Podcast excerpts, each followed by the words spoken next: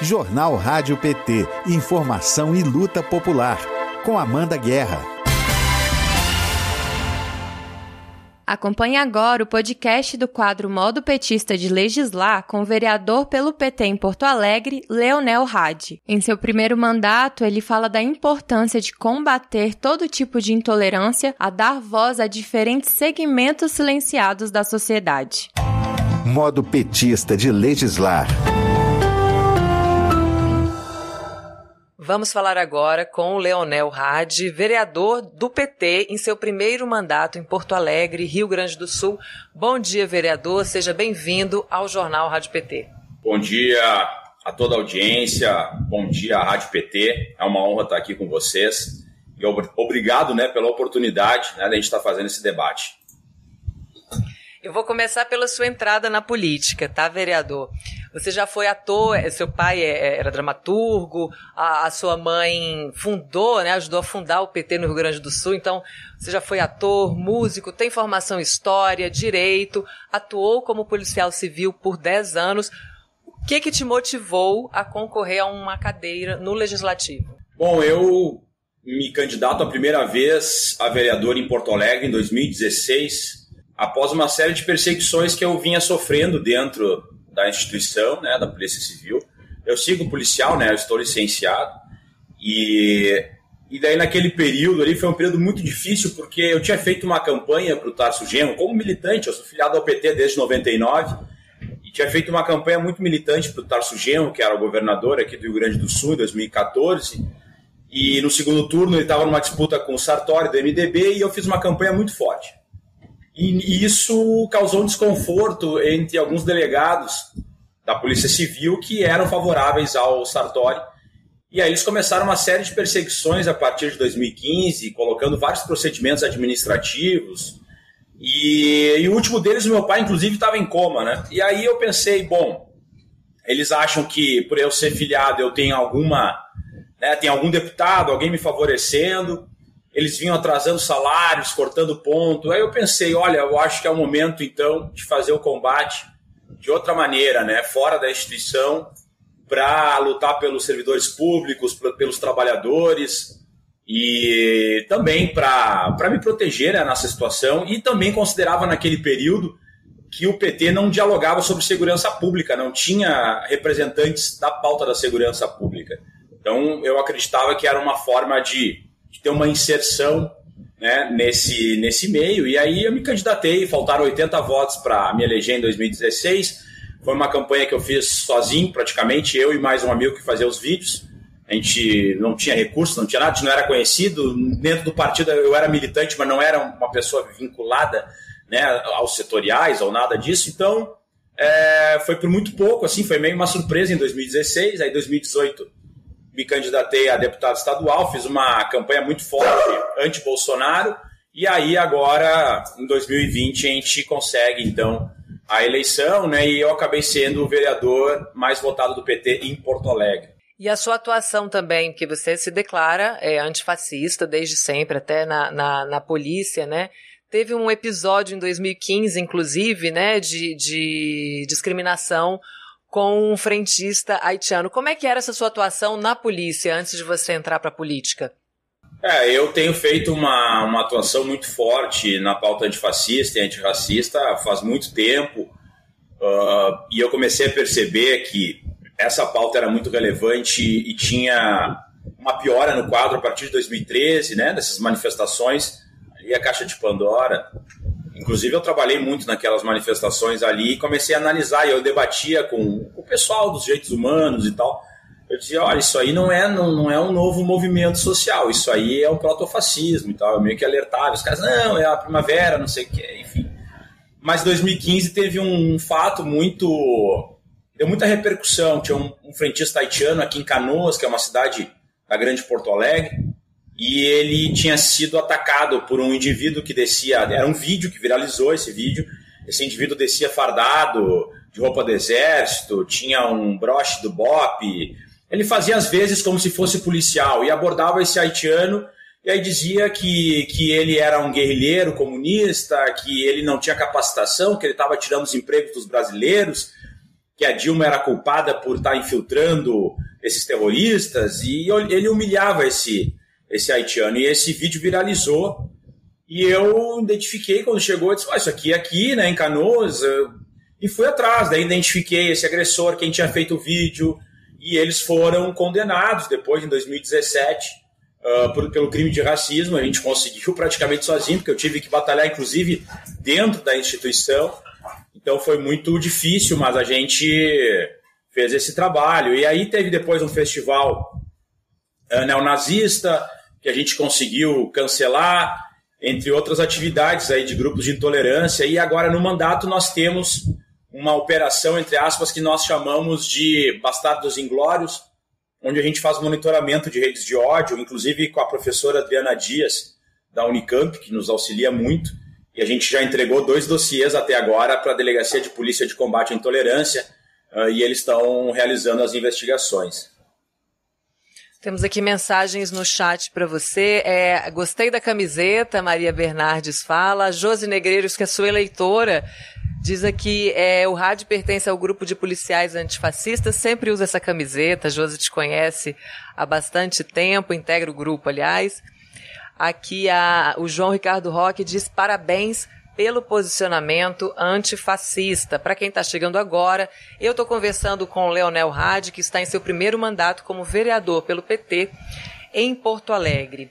Vereador, é, falando né, do, do antifascismo, dessa, dessa atuação, na última semana a gente teve aquele episódio violento, né, aquele ataque à Câmara Municipal de Porto Alegre pelo grupo de manifestantes com cartazes, suástica, nazista. A bancada do PT e outras bancadas progressistas reagiram né, em repúdio. O resultado é esse pedido de cassação do seu mandato. Eu queria que você comentasse esse episódio esse momento atual no Brasil em que esses grupos estão tão à vontade em manifestar né, a violência, a intolerância? É, é, a gente pode narrar três episódios anteriores a isso que aconteceu na Câmara. No início do ano teve uma série de manifestações ali quando começou é, é, esse, teve uma piora no quadro muito forte aqui no Rio Grande do Sul da pandemia no início do ano. Porto Alegre foi o epicentro, né? é, das mortes pela Covid. Foi Manaus, depois foi Porto Alegre, as piores cidades, assim.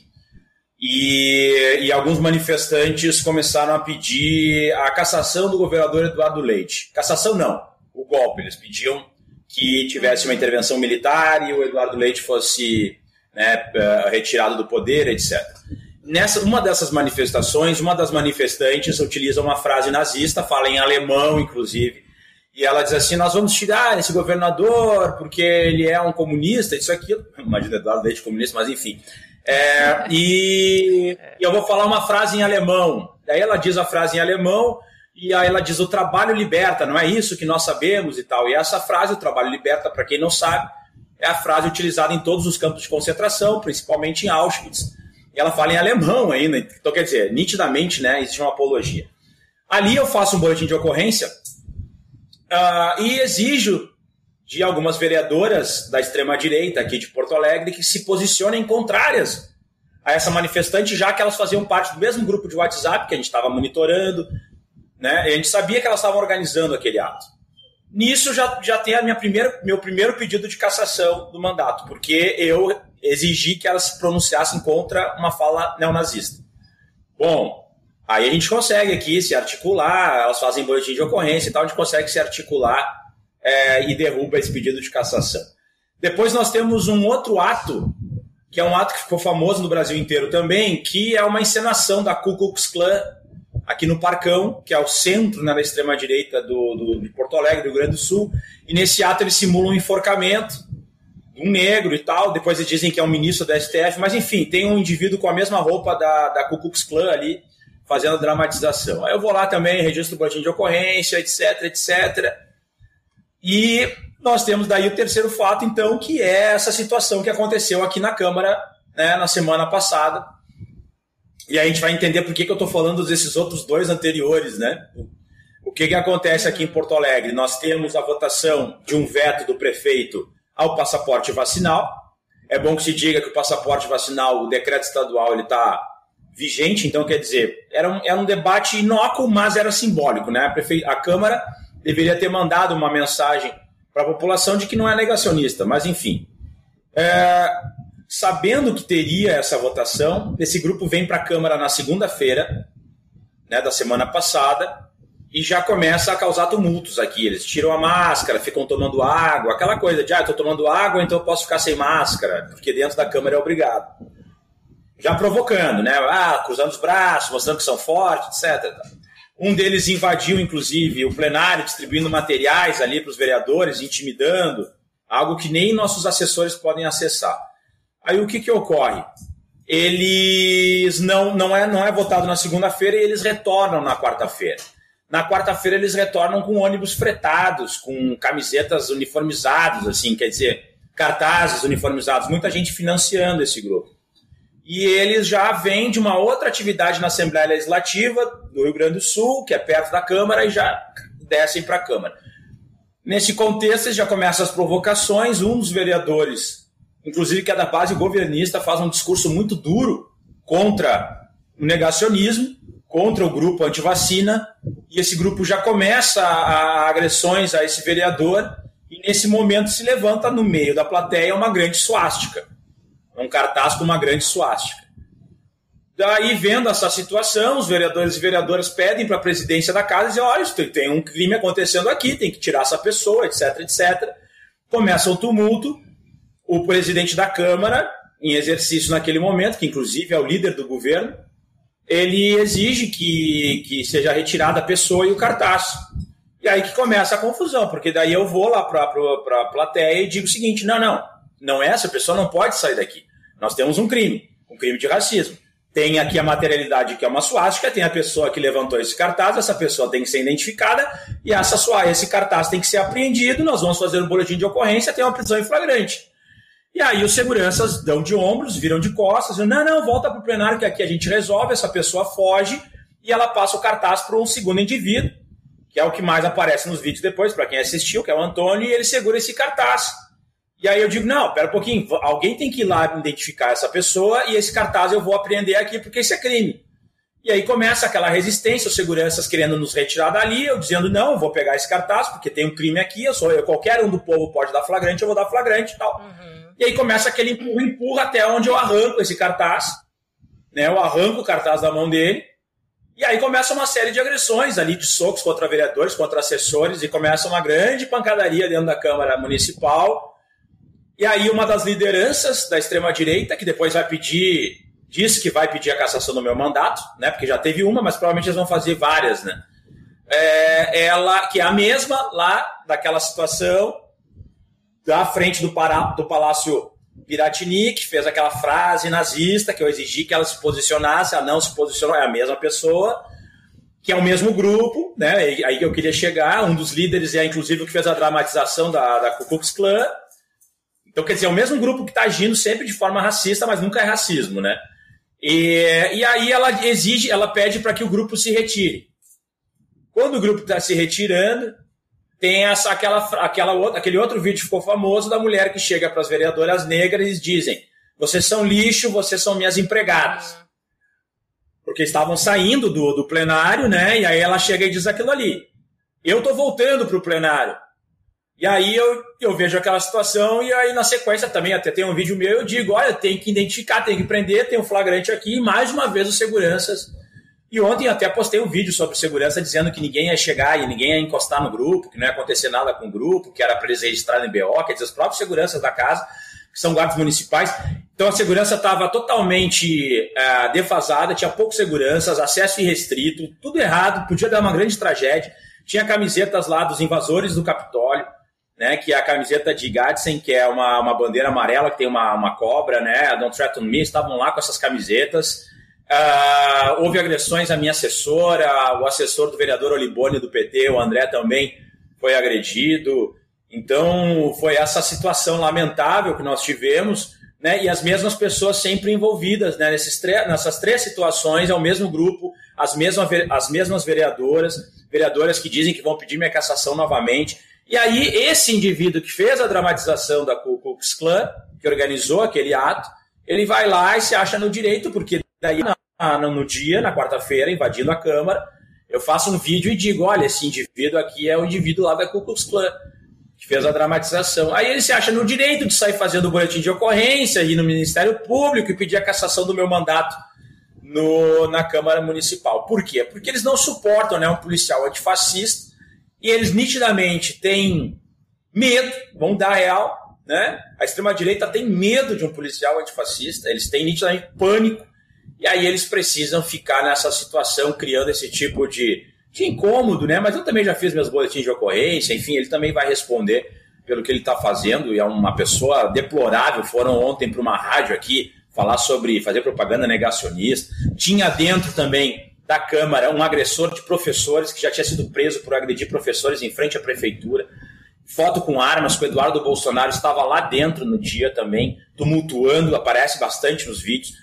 E todos eles entraram pelo gabinete, basicamente, dessas duas vereadoras, da Nádia, da Bart e também o líder, né, que é esse, o Antônio, esse aí, que já tinha sido cargo de confiança, era cargo de confiança da prefeitura, ele sai escoltado aí no carro de uma vereadora, Tanise Sabino, que é da bancada evangélica.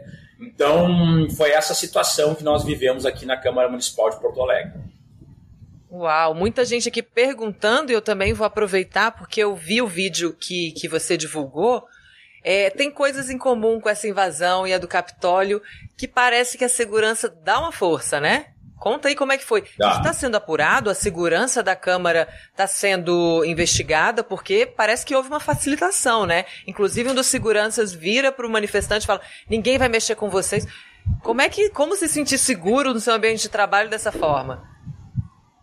É, exato, isso eu alertei no dia, eu tenho feito essa denúncia no dia, porque eu disse assim: olha, esses indivíduos já tinham vindo, vindo à Câmara na segunda-feira, eles já tinham causado tumulto.